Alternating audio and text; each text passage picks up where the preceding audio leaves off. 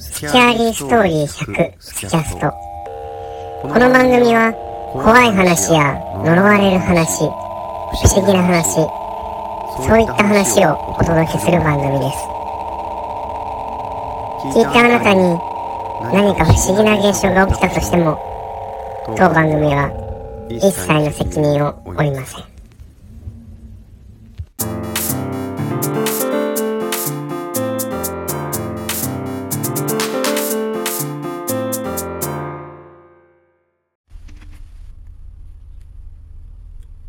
をよく見ると、ウサギの形に見えると言われる。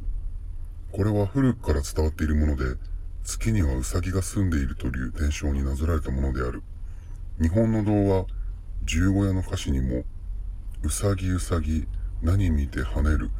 十五夜お月さん見て跳ねる、とあるように、ほとんどの人が月とうさぎには深い関係があると知っている。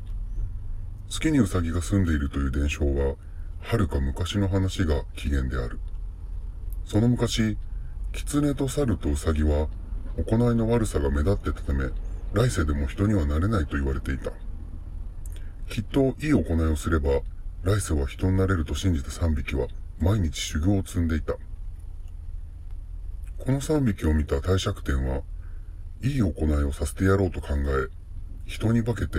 3匹の前に姿を現した。帝釈天がみそぼらしい姿の沖縄になり、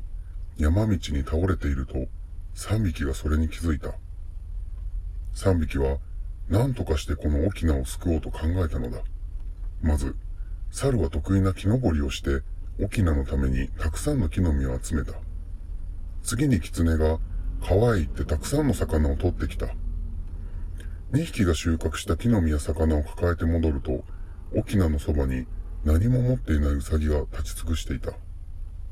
ウサギには猿や狐ほどの特技がなく、沖縄に何も取ってきてやれなかったのである。悲しんだウサギはふと思い立ち、狐と猿に火を焚くように頼んだ。何をするのかと思っていたところ、ウサギは自ら火の中に飛び込み、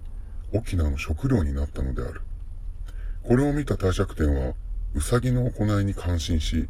世の中の人々が勇敢なウサギの姿を見られるようにと、月にウサギを登らせたのだという。今でも月に浮かぶのは火に焼かれて黒焦げになったウサギの姿なのである。ウサギのシルエットの周りに見えるもやのような影は焼けた時の煙であるという説や、ウサギの行いに感動した帝釈天が山を絞ってウサギの絵を描いたものという説がある。いずれもウサギがいかに自己犠牲を払ってまで人を助けようとしたのかを伝えており、今でも語られているのはそのためである。その他、ウサギが月で餅をついているという伝承も残っている。月のウサギは、帝釈天の関わりで分かったが、なぜ餅つきなのか。これは、餅月を餅つきにしたという一種のシャレが入っているのだ。ウサギが月で餅をついて遊んでいるとも言われる。現代で言うところの言葉遊びだが、実はここにも重要な意味が込められている。まず、遊びというのは、昔は神だけが行うものであった。すなわち、ウサギが餅をついて遊んでいるということは、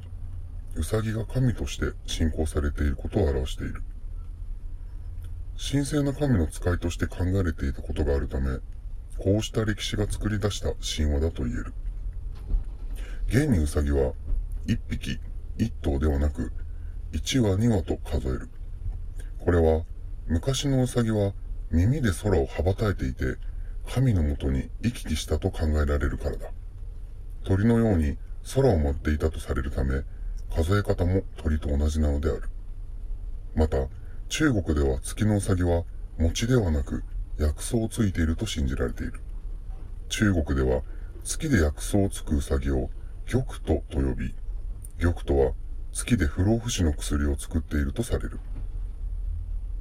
ウサギは中国の女神の使いであるとされており、日本と同じように神聖な生き物として扱われているのがわかる。どちらもウサギを神の使いとし、大切にしていたことが伺える。文化や国が違えど、こうした信仰に共通点が見られるのはとても不思議なことである。もしかすると、ウサギが神と関わっていると考えられているのは、世界的にも多く隠れているのかもしれない。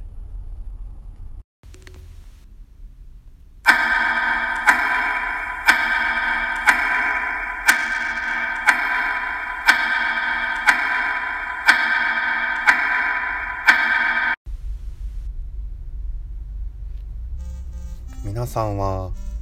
月見をしながらお団子は食べますか？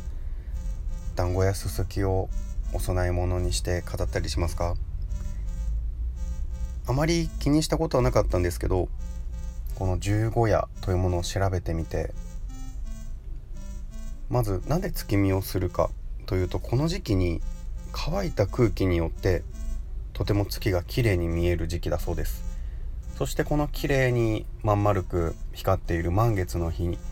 その日にちょっとロマンチストなロマンティックな人が異性とですかね。月を見ながら一緒に当時でいう歌詩を朗読し合ったそうです。そういったロマンチックな話から月見をするようになったそうです。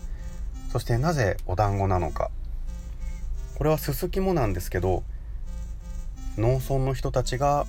まあ、たくさん豊作を祈ってもしくは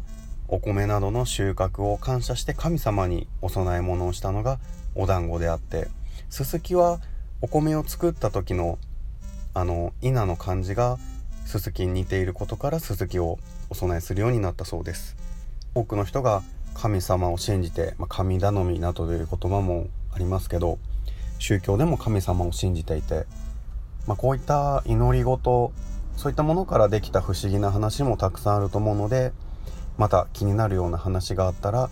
調べてみたいと思います。それでは今回のお話は月見に関するお話。この話をスキャストブックに綴りたいと思います。またホラーとは違ったオカルトよりな不思議な話。こういった話もいろいろ調べてお伝えしていきたいと思います。スキャーリーストーリー100スキャスト。ストーリーテラーのパオタカでした。Thank you.